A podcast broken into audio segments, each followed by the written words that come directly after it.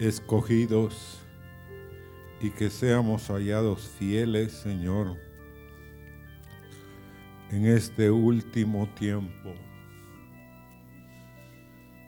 Llamados a estar, Señor, en la mesa preparada desde antes de la fundación del mundo Gracias esta hora, Señor, por tus misericordias y háblanos, que oigamos tu voz y que nos decidamos de todo nuestro corazón ser obedientes y no desobedientes a tus mandamientos y palabras. Gracias, Señor. Pueden sentarse, hermanos.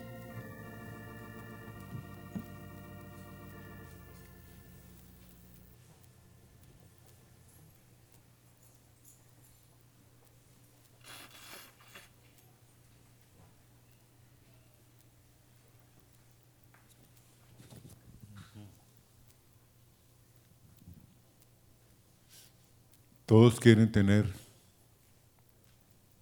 hijos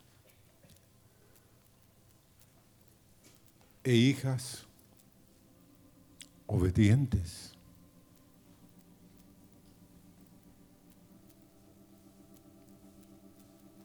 Pero uno lo que siembra,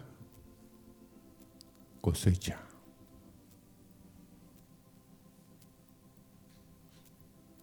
Un arbolito hay que cuidarlo mucho.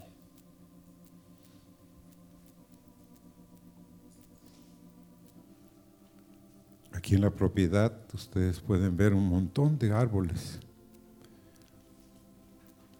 Y uno le gusta ver los frutos. Pero muchos frutos son debidos al cuidado que se le dan a los árboles. Y queremos esta mañana hablar de un tema de obedientes hasta el fin.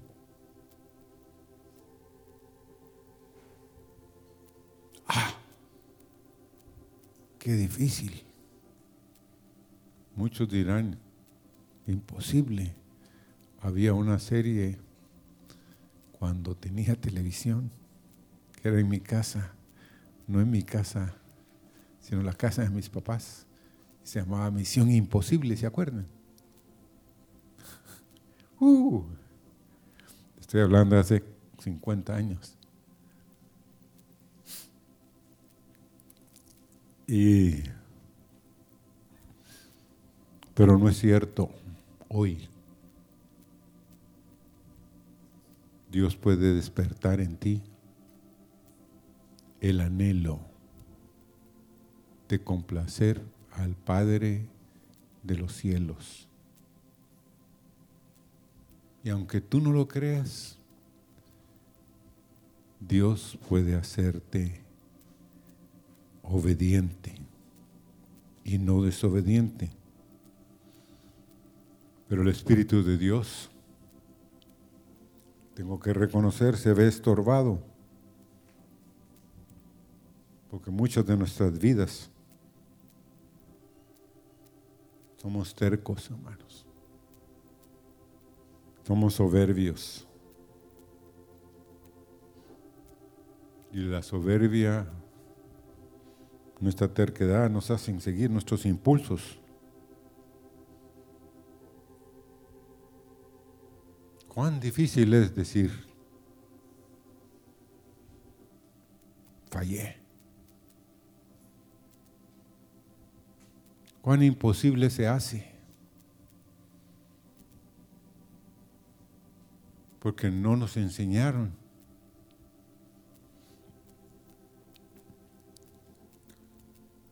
Cuando nos equivocamos, no nos gusta reconocer que fallamos.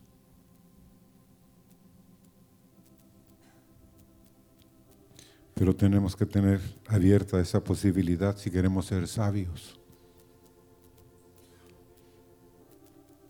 Todos, ustedes y yo, somos propensos al error.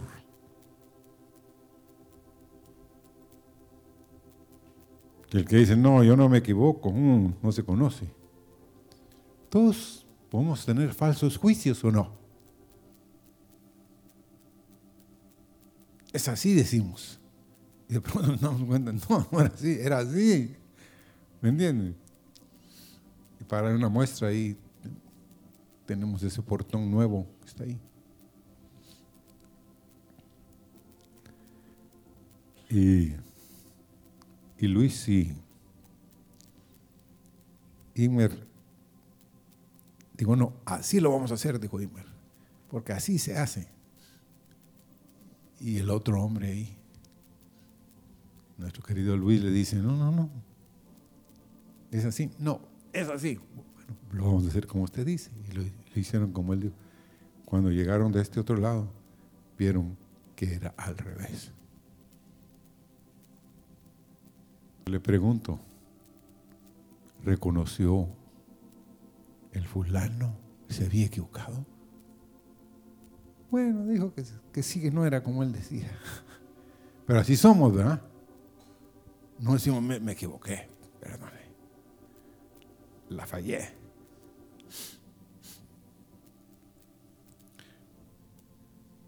Porque la mayoría de veces las personas los ven, pero como nos volvemos intocables, no nos dicen que nos equivocamos. Pero hermanos, reconozcamos. Ahora, en el idioma original, obedecer es escuchar.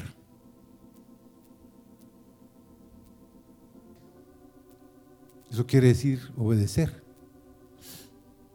Y en Hechos, perdón, en Hebreos 5, el verso 8 y 9 dice, y aunque era hijo, por lo que padeció, aprendió la obediencia. Y habiendo sido perfeccionado, vino a ser autor de eterna salvación para todos que los que le obedecen.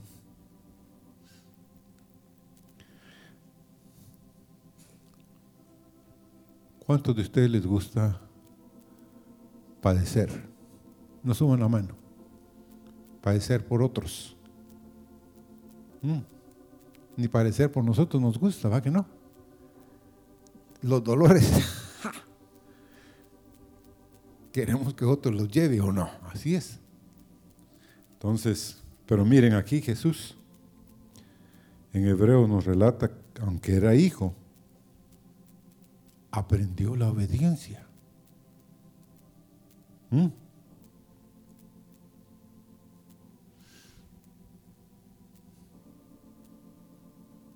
O sea, no sé cuántas veces el papá de Jesús le dijo, no, es así. Y él decía, no, no, no, es así. Ven para acá. Y le aplicaba. ¿Ustedes creen que no le aplicaron a Jesús? Ah, no, no. Él tenía ángeles tenía ángeles alrededor y que lo defendían. No, no, no, hermanos. Dice la Biblia que por lo que padeció, sufrió, aprendió a obedecer. Aprendió a someterse al Padre de los cielos y al Padre que miraba en la tierra. ¿Por qué creen ustedes que lo regañó María y José cuando tenía 12 años? Porque estaba sujeto a ellos, dice la Biblia. ¿Qué quería decir que estaba sujeto? Que les obedecía. Que decía, hijo, te hemos andado buscando. Y en los negocios de mi padre me es necesario estar les dijo él. Pero dice que regresó y estuvo sujeto a ellos.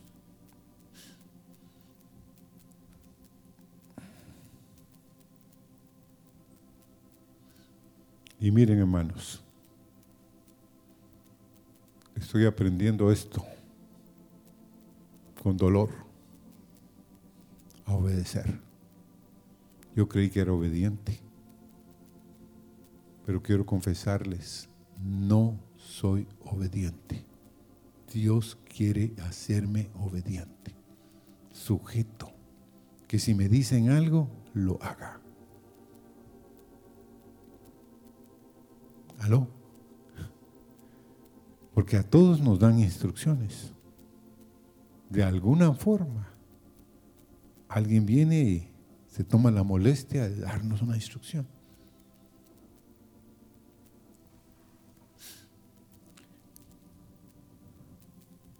Y dice que el Padre trabajó con, el, con Jesús y lo perfeccionó para que llegara a ser autor de eterna salvación. Pero ¿cuál era la condición? Para nosotros. Yo sí creo que Él es mi Salvador, hermanos. Y de muchos aquí. Amén. Yo lo creo. Pero el verso 9 de este verso dice de que vino a ser autor de eterna salvación para todos. Pero después dice una frasecita que muchos nos la saltamos. ¿A quién es, es un autor de eterna salvación? A ver, Gaby. ¿Mm?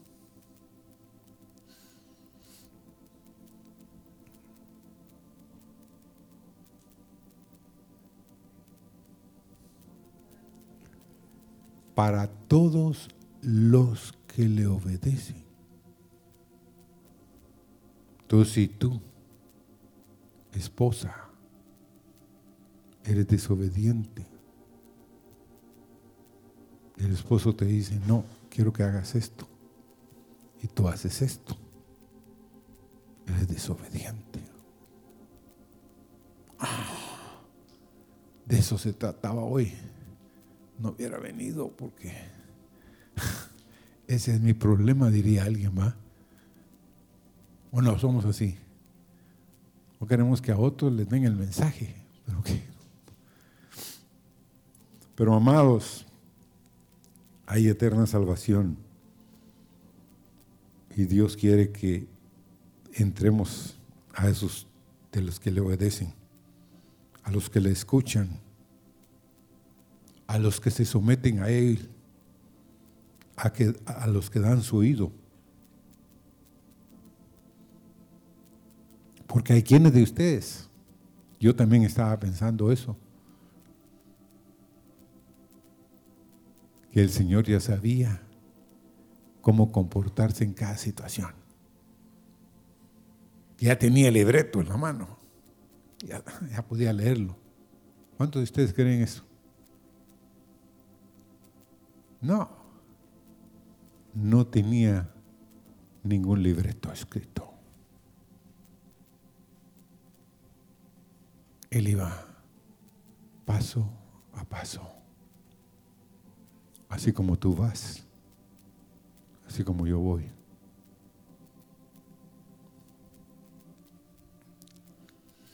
Y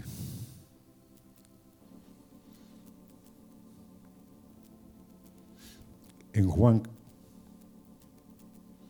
capítulo 10, verso 17 al 18.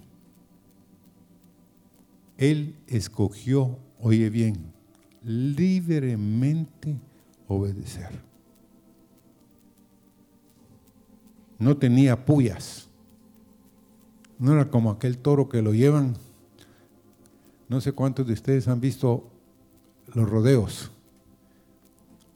¿Cuántos de ustedes han visto los, ¿cómo se llama lo que los españoles nos heredaron? Pero aquí no hay ningún, ¿cómo se llama? En México sí hay plaza de toros. Yo fui en México a ver una corrida de toros. ¿A cuántos de ustedes les gustan las corridas de toros? ¿Mm? No, no nos gusta. Pero la realidad es esta. Venimos de los españoles y ellos tienen eso como una... No sé cuántos de ustedes han oído de la famosa fiesta de San Sebastián, donde la gente sale a la calle y tiran a los toros y, la gente va corriendo en las calles como locos. ¿Ah? ¿Por qué les estoy diciendo eso? Porque nuestro Señor escogió libremente. Porque miren lo que dice aquí en Juan 10, versos 17 y 18. Por eso me ama el Padre, porque yo pongo mi vida para volverla a tomar. Nadie me la quita, sino que yo de mí mismo la pongo. Tengo poder para ponerla y tengo poder para volverla a tomar. ¿Saben qué está diciendo en el original? Si yo quiero, obedezco. Si yo no quiero, no obedezco. Ah, Padre, pase de mí esta copa. ¿Qué quiere decir eso? ¿Qué está diciendo? ¿Cuál es el mensaje que recibió el Padre? No quería tomar ese sufrimiento. Era una separación total en ese momento. Pero no se haga qué? Mi voluntad, lo que yo quiero, sino tu voluntad.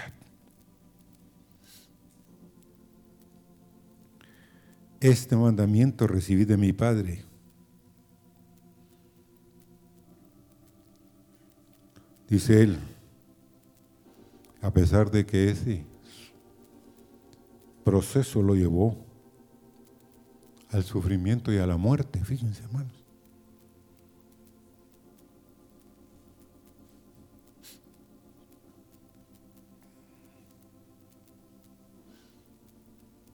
Y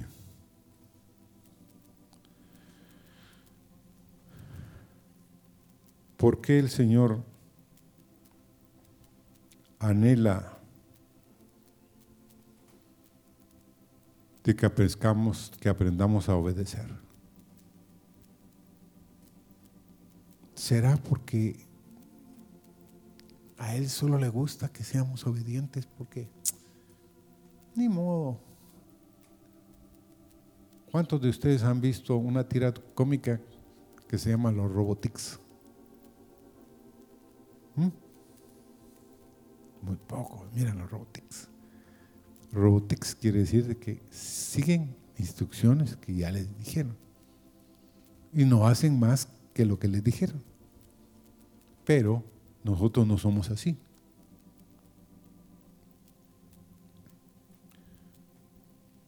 Hay una hermana en medio de la congregación que hubo una época que tenía un tremendo trabajo.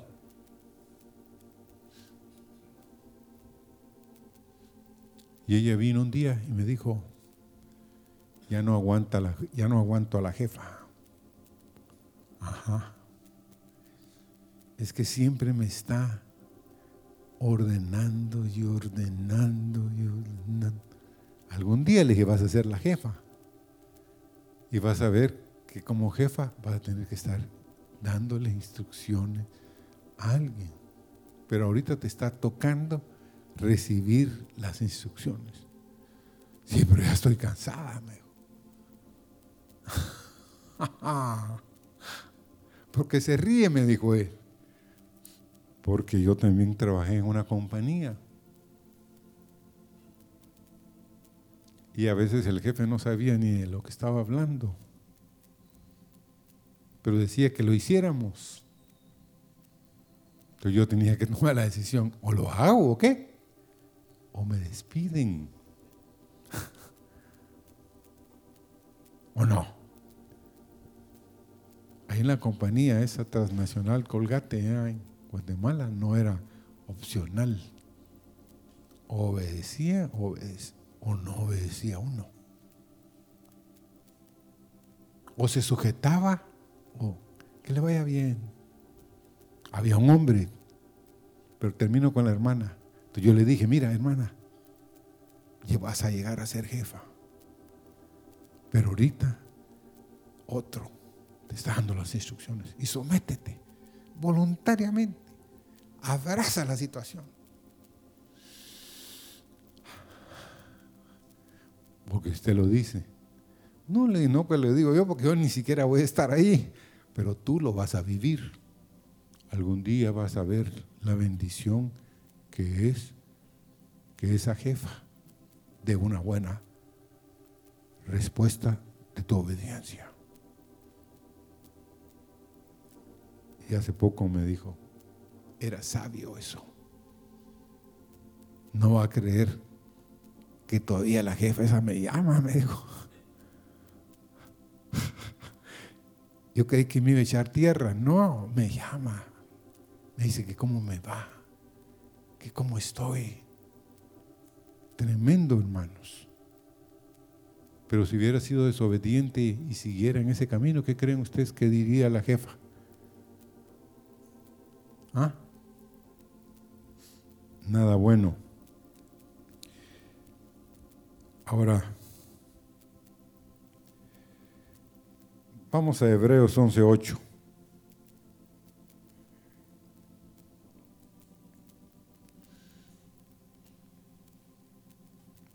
Dice, por la fe Abraham, siendo llamado,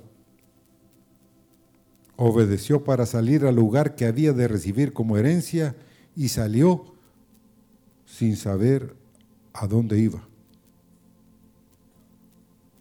Muchos dicen, bueno, por la fe. Creía Abraham en Dios, pero dice, obedeció para salir.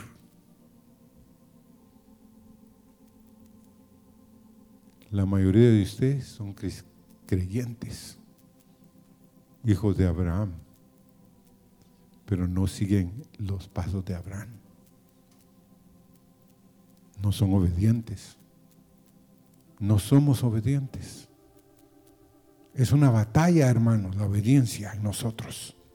Es una guerra continua tenemos contra lo que yo digo y lo que dice el jefe o lo que Dios me dice. Porque miren, esta semana estoy siendo tratado en un área que donde voy me sale la bandita palabra esa. Y me le quiero hacer un lado y ahí está. Esta mañana todavía la leí, esta mañana.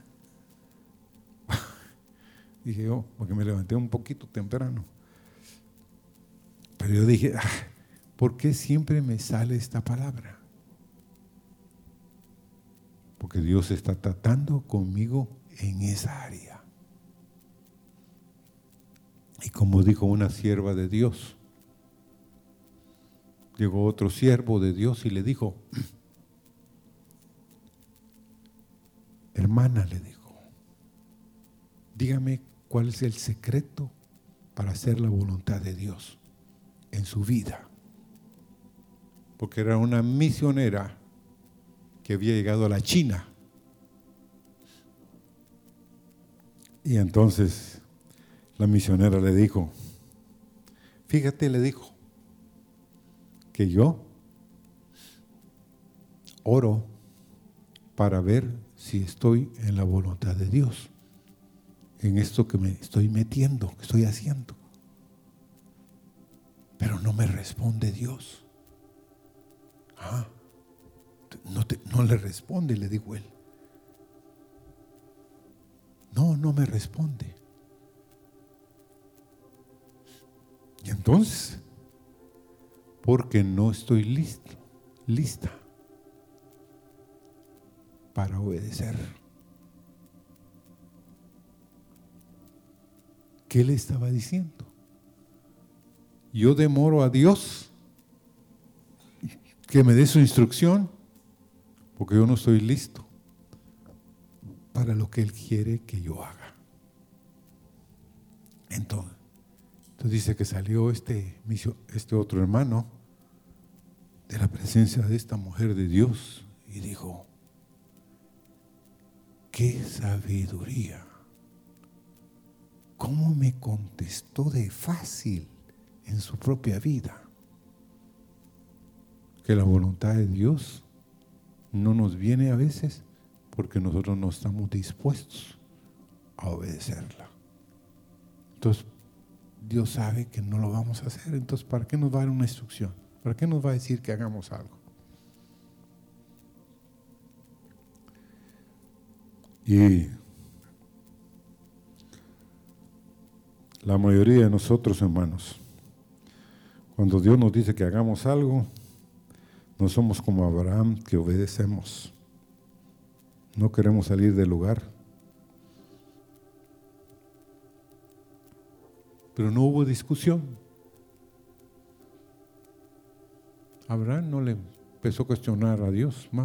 Lo único que hizo fue que se llevó a su papá. Le había dicho a él. Entonces,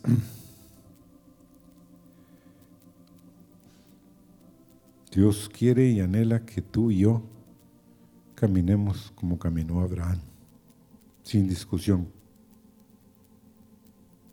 Porque la mayoría de ustedes, cuando nos dan instrucciones, primero damos justificaciones por qué no lo vamos a hacer.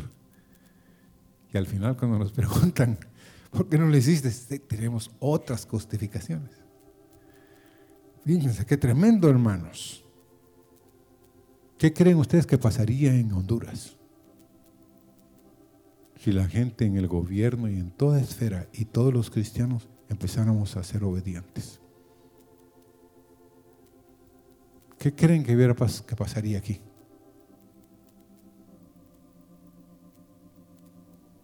Se huiría en todos los pueblos alrededor que Dios tiene aquí a un pueblo obediente, que se sujeta, que se somete. Porque este es el caso de la esposa del hermano David Cobson. ¿Alguno de aquí presente conoce o conoció al hermano David Cobson? El hermano Carlos, eh. El hermano David Cobson daba Ezequiel y otro curso en el instituto.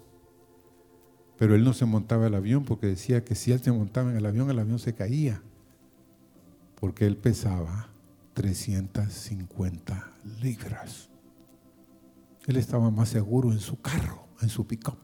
Y lo, miren, en esa época ya había él, le había puesto a su pick-up que lo arrancaba a distancia, que le abría las puertas. para que él se pudiera montar. Porque de 350 libras era algo. Y todo el mundo le decía, y, él mismo decía, pobre Copson, qué pobre va a ser. Este Copson tiene, tiene aquí, dijo, una garganta, un tubo, no de 8, sino de 10, de 12 pulgadas. Todo le cabe ahí, dijo. Pero, dicen, pobre Copson ese hermano Copson me quebrantó un día, yo me puse a llorar. ¿Saben por qué me quebrantó? Porque no sé por qué antes de que empezara le dijo, y su papá era como usted de gordo, antes de que entrara a la clase. Y viene el hermano David Copson, hermanos. No le digo, lo único que sé es que por más que hice y le hablé y le hablé, se fue a un lugar caliente cuando Él lo dijo, hermanos, yo empecé a orar por mi papá mañana, tarde y noche. Hasta que vi y oí y estuve cuando Él se entregó al Señor, mi papá. Porque yo no quería que fuera un lugar caliente. Entonces le pasó esto a la esposa del hermano Copson. Estaban en una de las últimas bancas allá atrás, de fila de sillas. Y cuando el predicador dijo, bueno hermanos, vamos a orar, terminando el servicio, el Señor le habló a la esposa de Copson y le dijo, quiero que salgas en medio del y que te pongas de rodillas y empieces a decir, me, me, me.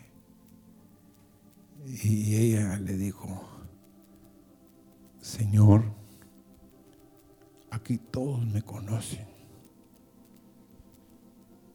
Y todos conocen a mi esposo. Yo me voy a sentir mal, Señor. Pero, pero el otro minuto le vuelve a decir, quiero que salgas. Yo estoy seguro que si se lo hubiera dicho a Copson, Copson hubiera salido mejor. Pero la esposa, hermanos, le dio una muestra a él. Con permiso le dijo y se salió. Y empezó a hacer lo que Dios decía. Antes de que llegara aquí, todo él. Los hermanos de esa congregación empezaron a llorar y empezaron a pararse y a correr y a arrepentirse a gritos. Lo que Dios estaba haciendo con esa hermana es diciendo, esta es una mi oveja. Pero ustedes no son mis ovejas. Recibían ellos en su corazón. Entonces se paraban y gritaban que sí querían ser ovejas. Que Dios les diera una oportunidad. Y miren hermanos,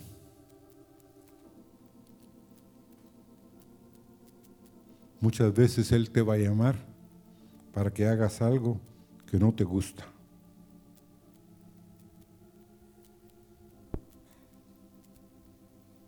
Porque si Dios no es Dios, te diría, lo quisieras hacer. Pero la hermana no le dijo a él, ¿Lo quisieras hacer? No, quiero que hagas tal y tal cosa.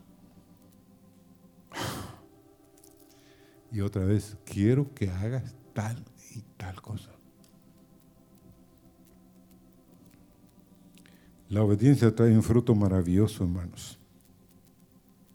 Amén. Si somos obedientes, nos vamos a volver raros en este mundo. ¿O no?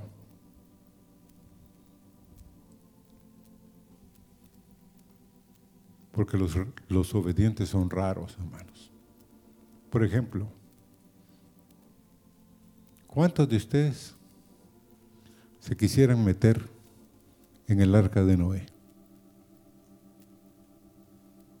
¿Cuántos de ustedes cuando leen la historia se quisieran meter en un barco si nunca ha llovido. Y si el loco de Noé lleva 50 años construyendo el arca y sigue diciéndoles, va a llover,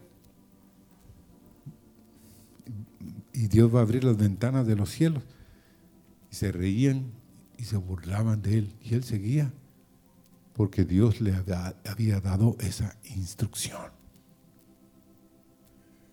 Por eso dice que condenó al mundo por la obediencia de ese hombre. Dice, según se cree, 120 años estuvo construyendo el arca con sus hijos. Y que cuando entraron, léalo. Entraron y estuvieron un año completo antes de descender del arca.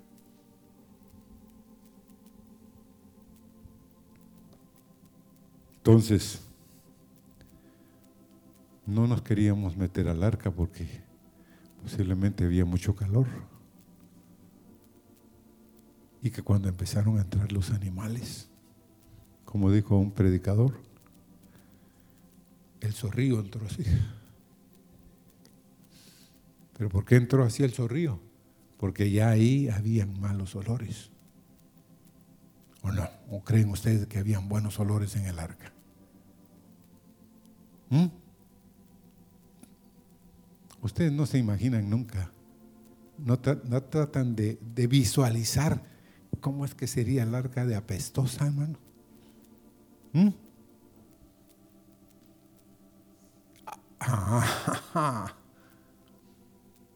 Así es la iglesia, hermanos. Hay de todo tipo. Hay muy, muchos malos olores. Pero si Dios quiere que estemos en esa arca, vamos a tener que estar en esa arca. Obedientemente.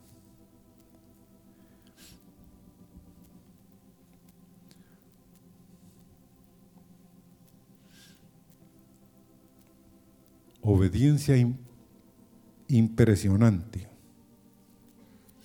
Unos siglos antes de Cristo. ¿Cuántos de ustedes han leído la historia de Alejandro Magno? Ahora ya no la dan en la historia. Bueno, todavía. Fue uno de los mayores estrategas que han existido, astuto, diplomático. Y un día Alejandro y un pequeño grupo de soldados se acercaron a una ciudad amurallada con grandes defensas. Alejandro fuera de las murallas levantó su voz demandando que quería ver y hablar con el rey. Y el rey de, esa, de esas murallas y todo, pues llegó allá arriba. Entréguense a mí inmediatamente, mandó Alejandro. El rey se rió. ¿Por qué debo rendirme a ti? Dijo desde arriba, tenemos más soldados que tú. No eres una amenaza para nosotros. Alejandro estaba listo para contestar ese reto. Permíteme demostrarte por qué debes rendirte, le dijo. Alejandro ordenó que todos sus soldados formaran una sola fila y comenzaran a marchar. Él los puso a marchar directo a un acantilado de muchos metros de altura que tenía unas rocas al fondo. El rey y sus soldados vieron con incredulidad atónita como uno por uno los soldados de Alejandro marchaban sin vacilación hacia el acantilado directo a su muerte. Después de que diez hombres murieran, Alejandro les ordenó al resto de sus hombres que se detuvieran y regresaran a su lado. El rey y sus soldados se rindieron al momento Alejandro Magno.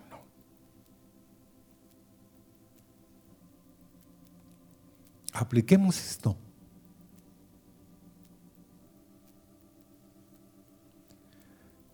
El rey este se dio cuenta que nada podía impedir que este Alejandro consiguiera la victoria sobre sus hombres, porque los hombres de Alejandro estaban dispuestos a dar sus vidas por Alejandro, el líder. ¿Mm? ¿Eres tan dedicado tú para obedecer los mandamientos de Dios, tal como los soldados de Alejandro? ¿Mm? ¿Estaría dispuesto así de comprometido con el Señor?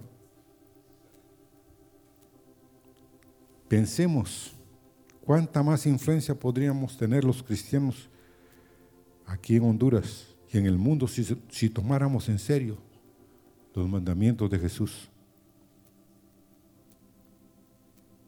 Guarda y escucha todas estas palabras que yo te mando, para que haciendo lo bueno y recto ante los ojos de Jehová tu Dios te vaya bien a ti y a tus hijos después de ti para siempre.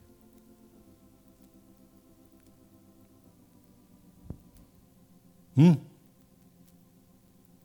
¿Nos gusta estar comprometidos, hermanos?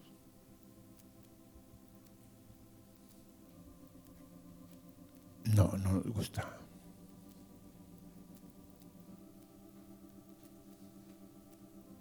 Porque implica el compromiso algo serio. Por ejemplo, aquí en este lugar, yo estoy orando que a muchos de ustedes Dios los levante y los lleve a otros lugares. Entonces se va a quedar sin congregación.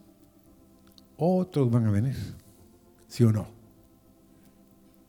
Pero no quisiera usted, como esta mujer que les dije de que fue a la China.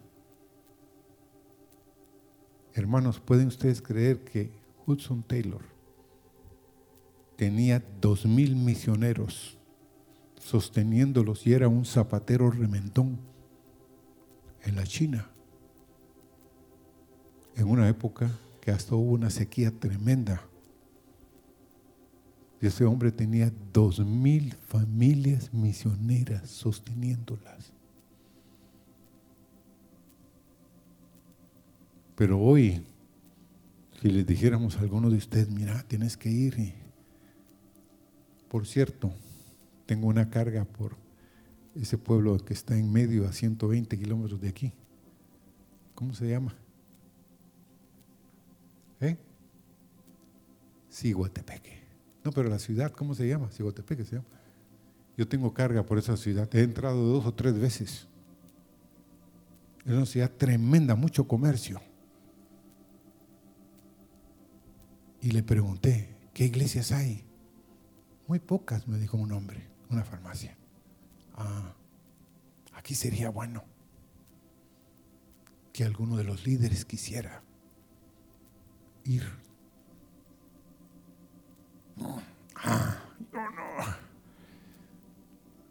El implicarme, ir y compartir. ¿Mm? Qué difícil, no. Hermanos, Dios quiere que aprendamos, porque Él quiere que seamos de bendición a otros. ¿O usted no ha pensado en eso?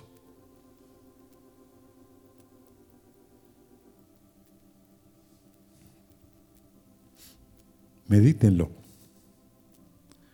En 2 Corintios 2.9 dice, porque también para este fin os escribí, para tener la prueba de si, de si vosotros sois obedientes en todo. Fíjense Pablo escribiéndoles. Para este fin os escribí, para tener la prueba de que si vosotros sois obedientes en todo. Y el problema ahí era de que había habido un problema con un hombre, con un hermano. Pero ese hombre le había escrito a Pablo una carta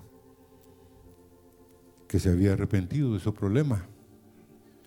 Entonces Pablo le se escribe que le den consuelo, compañerismo, que lo perdonen, que lo restauren. Que había habido un tiempo de confrontación, pero que era el tiempo de consolar. Y quería saber Pablo si ellos habían sido fieles en lo que él les había escrito y le dice, para tener la prueba de que si vosotros sois obedientes en qué? En todo. Puro mariscal de campo, hermanos. ¿Saben qué es un mariscal de campo, hermanos? El top de la cosa, el máximo jefe. Yo felicito a Donald Trump. Ah, ¿cómo? Sí, lo felicito. Es ingrato de Soleimán. ¿Cómo se llamaba el? ¿Cómo? ¿Cómo? Sí. No, era iraní, perdón. Soleimani. Bueno, ¿saben por qué? Ese hombre estaba expandiendo y expandiendo y estaba al frente y casi había invadido Irak. ¿Ya? Es el que estaba también aquí con los que están abajo de Israel. Estaba haciendo algo en Siria. Entonces no sé cuántos de ustedes se enteraron. Los israelitas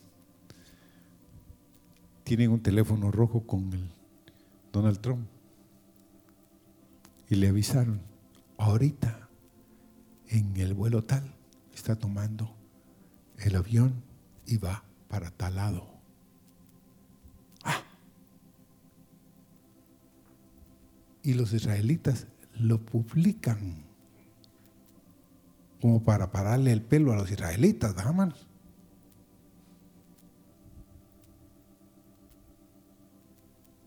¿Por qué para pararles el pelo?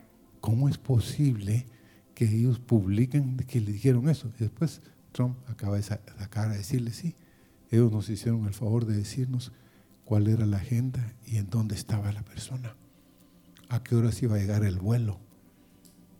Imagínense. ¿Qué tipo de espionaje tienen los israelitas?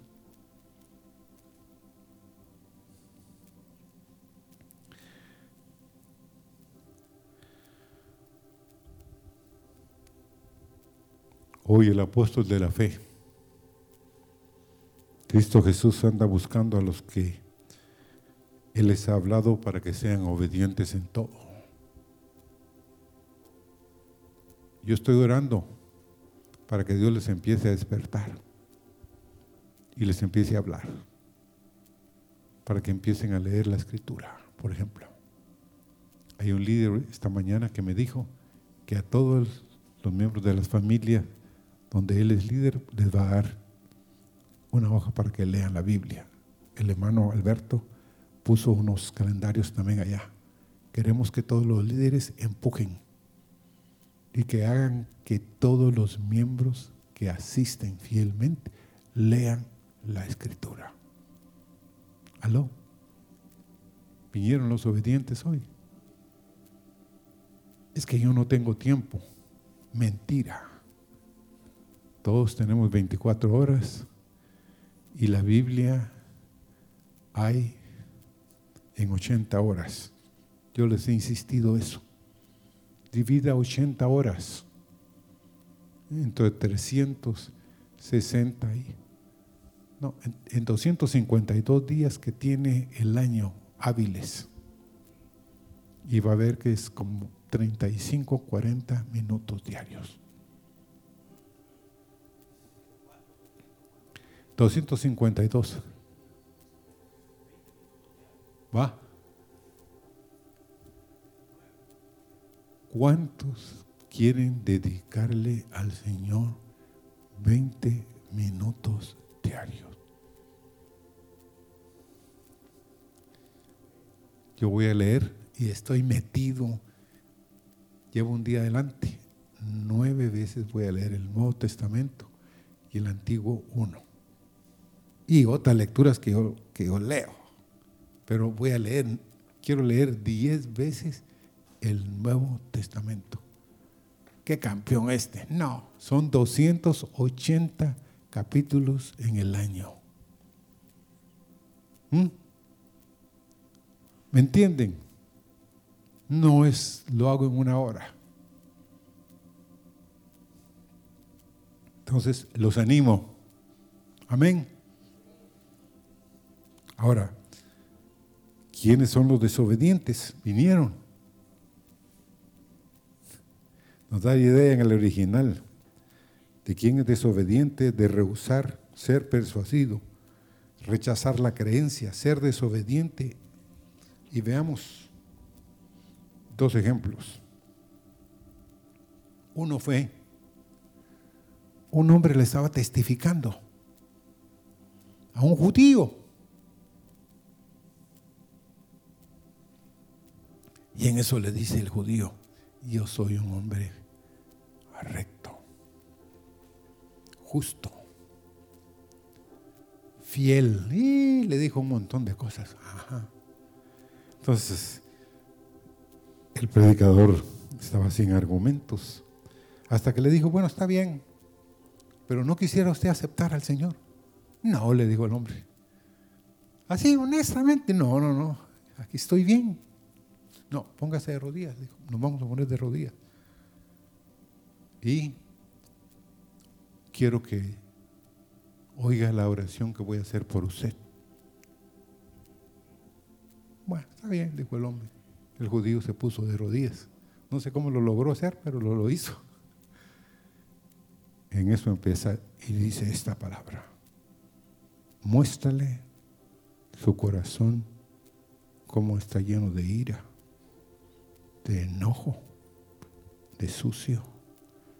El hombre, fíjense, el predicador, como que Dios le estaba dictando y le empieza a decir todos los pecados que ese hombre que no se miraban, pero que el hombre podía ver porque Dios le estaba abriendo los ojos. El judío empezó a dar de gritos y le dice, pare ya, ya me convertí, ya sé cómo es mi corazón. Necesito que ese Jesús que usted dice limpie mi corazón. Nadie sabía lo que usted me, la oración que usted estaba haciendo.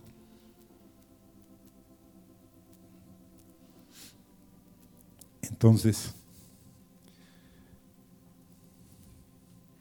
dice Romanos 11, 30 y 31, pues como vosotros también en otro tiempo erais desobedientes a Dios, pero ahora habéis alcanzado misericordia por la desobediencia de ellos. Así también esto ahora ha sido, ahora han sido desobedientes para tener, para que por la misericordia concedida a vosotros, ellos también alcancen misericordia. Muchos de ustedes les cuesta creer que éramos obstinados que rechazábamos la voluntad de Dios. Pero hermanos, si Dios no hubiera hecho lo que hizo con los judíos,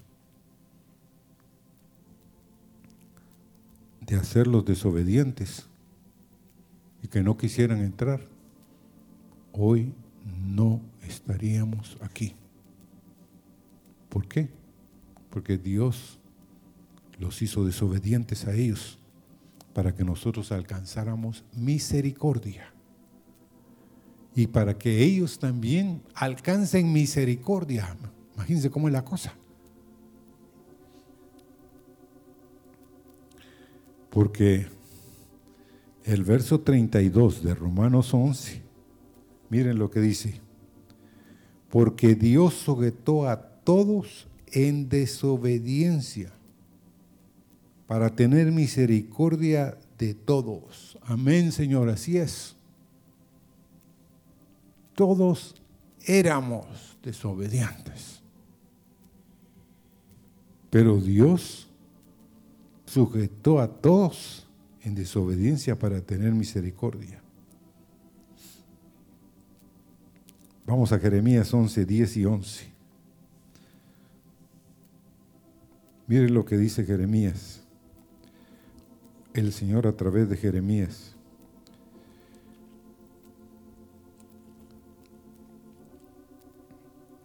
Se, ha, se han vuelto a las maldades de sus primeros padres, los cuales no quisieron escuchar mis palabras y se fueron tras dioses ajenos para servirles la casa de Israel y la casa de Judá invalidaron mi pacto, el cual había yo concertado con sus padres. Por tanto, así ha dicho Jehová, he aquí yo traigo sobre ellos mal del que no podrán salir, y clamarán a mí y no los oiré. Los pocos que venimos el jueves. No me di cuenta cuando estaba preparando esto, sino cuando terminé, que fue la palabra que Dios nos dio o profecía el jueves, de que miren lo que dice.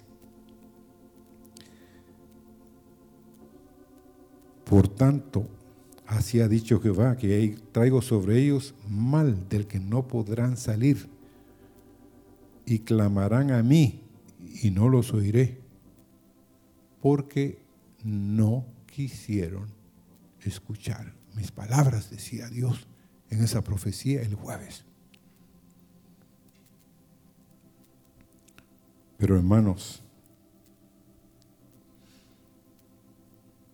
Dios quiere, como leí en el último verso de Romanos 11, sí éramos desobedientes, pero Dios ha tenido misericordia con nosotros. Amén. Porque miren, en Hechos 7:57, ahí habla del, de la vida de Esteban. Y cómo Esteban les, les habló de todo lo que les había acontecido. Pero entonces dice en el verso 57 de Hechos 7, entonces ellos dando grandes voces se taparon los oídos y arremetieron a una contra él. Y lo sacaron fuera, lo apedrearon hasta matarlo. Y si usted lee todo lo que ese hombre les estaba diciendo, era Dios mismo. Porque cuando les dijo, y veo los cielos abiertos y al Hijo del Hombre esperándome. Dice que se, indignaron.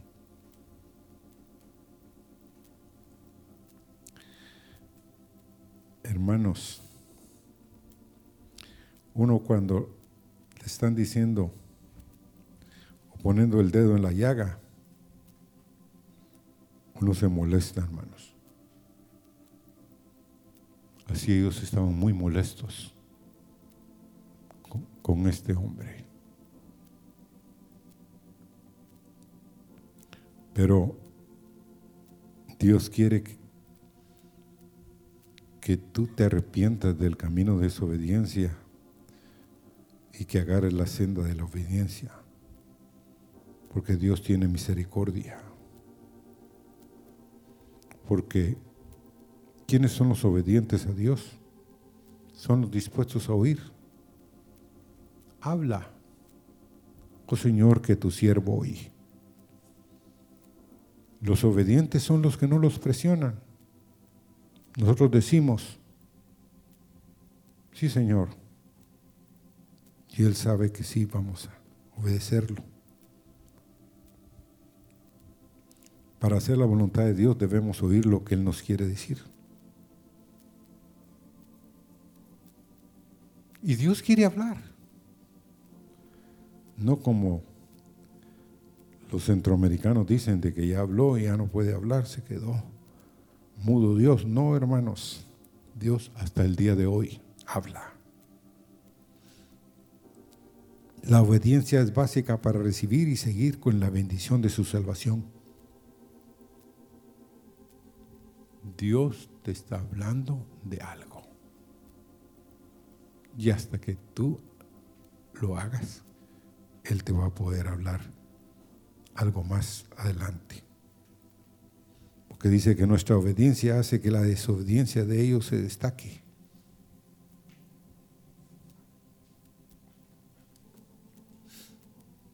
Obediencia a todo.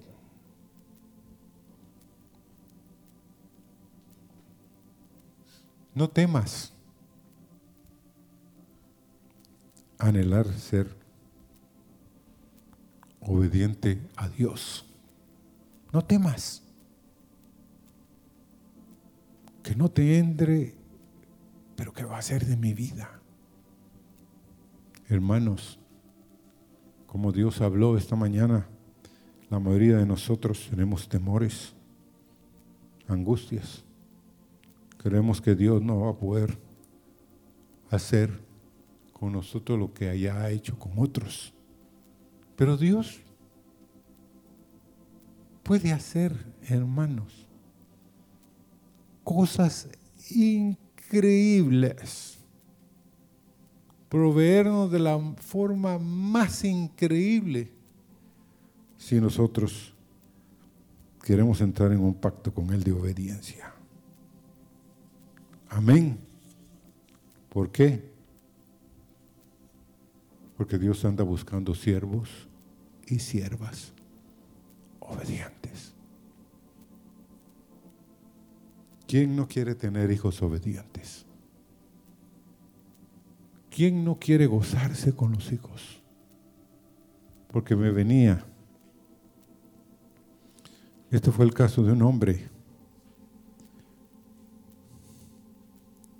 y su hijo.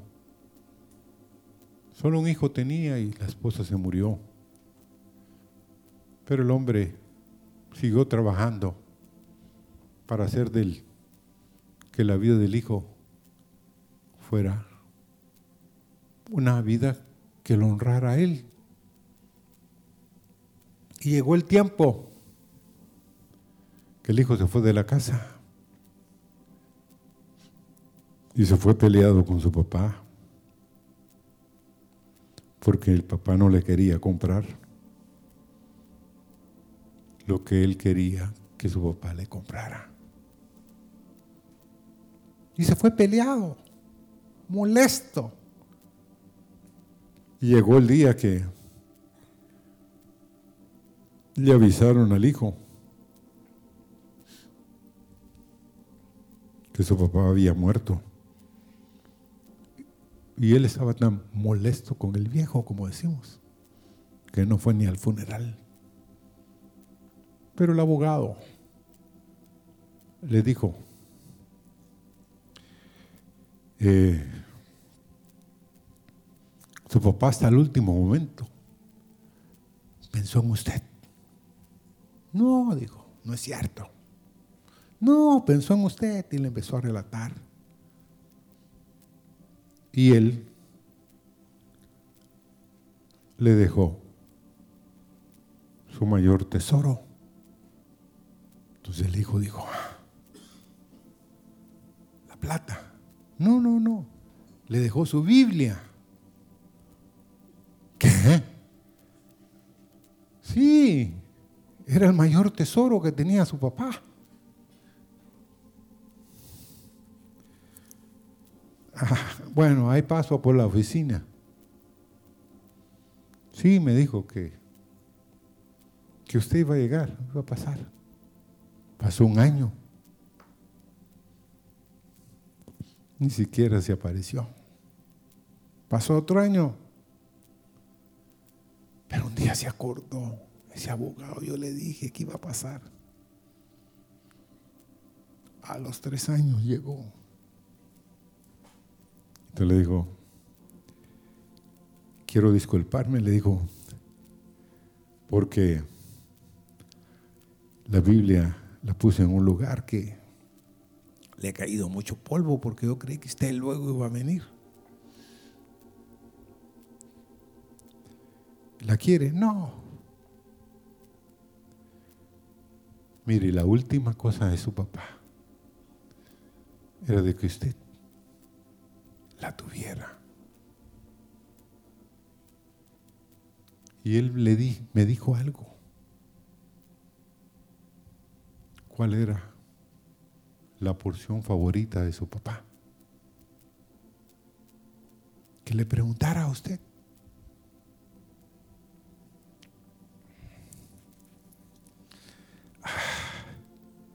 No. Entonces, llévesela. Y donde está el verso favorito de su papá hay algo para usted.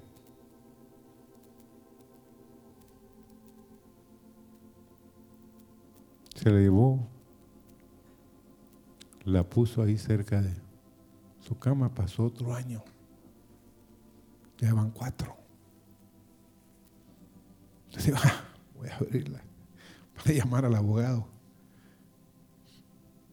Y abrió la Biblia y encontró el pasaje Y ahí había escrito su papá. El día que abras la Biblia y leas el pasaje, quiero que le avises al abogado. Él te va a dar todo lo que tenía. Todo. Pero la condición es que la abrieras y Él sabe que debe llamarte a ti. Hoy tu Padre Celestial te está diciendo, quiero hijos obedientes, que abras mi palabra, que te enriquezcas, que crezcas, que abandones a veces ciertos caminos, porque yo quiero hacer contigo un hijo y una hija mía, con todos mis tesoros. Un siervo de Dios le preguntaron, Señor, cada vez repartes y repartes y abres los cielos y haces milagros y milagros y nunca tus tesoros menguan. Cada vez son mayores y mayores. Tienes más para dar. Señor, yo sé que aquí hay hombres que quieren ser enriquecidos en lo natural. Yo soy uno de ellos. Pero también yo quiero ser enriquecido, obedeciéndote y teniendo, Señor, todas las riquezas, todo lo que hay en los cielos para aquellos que te obedecen. Señor, el libro de mayor riquezas que nos has dado, Señor, son tus palabras. Señor, tu libro, tu santa palabra, Señor, tiene para cada situación y circunstancia. Tú quieres hacer maravillas, Señor. ¿Quién de los aquí presentes va a recibir de las misericordias de Dios. ¿Quién de los que aquí están esta mañana en este lugar quiera decirte, Padre, enséñame a ser un obediente, porque tú andas buscando hombres y mujeres que quieran ser enriquecidos? La obediencia, Señor, casual o ocasional, es el resultado de un corazón poco sincero o de un compromiso dividido que no nos va a llevar a la bendición. Pero Señor, queremos tener el privilegio de caminar con el cual dijo, míos son los cielos y la tierra, el mundo y los que en él habitan. Míos son todas las cosas de los cielos y de la tierra. Y ando buscando hijos e hijas para compartir mis riquezas. Señor, queremos correr, Señor, porque tú nos estás esperando, Señor. Puedo oír la voz de mi amado.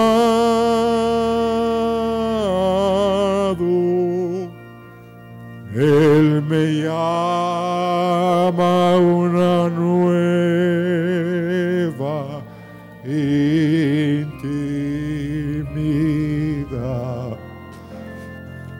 Por su gracia correré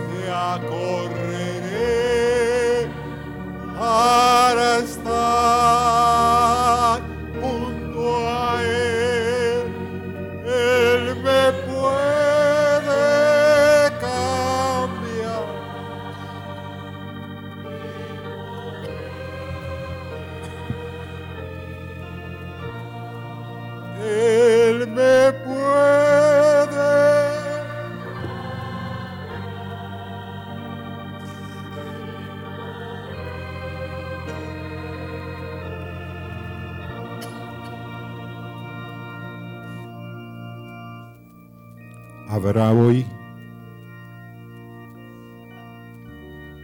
un hombre, una mujer, una joven, un joven al cual tú, Señor, le has abierto sus ojos y él o ella o él quieran correr a ti, Señor. Tú quieres, Señor, compartir. Tú quieres derribar argumentos y altivez que se levantan contra tu conocimiento y que llevemos cautivo todo pensamiento a la obediencia de Cristo. Señor, que haya en medio de nosotros decisiones para cambiar, Señor, de la manera que somos a la manera que tú quieres que seamos, Señor. Mm.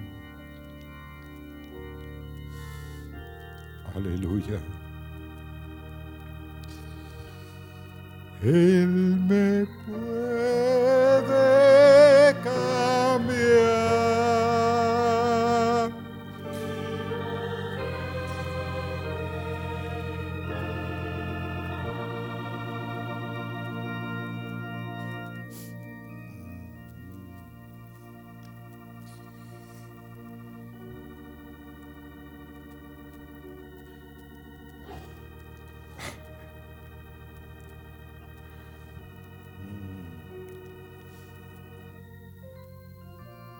Siéntense, hermanos.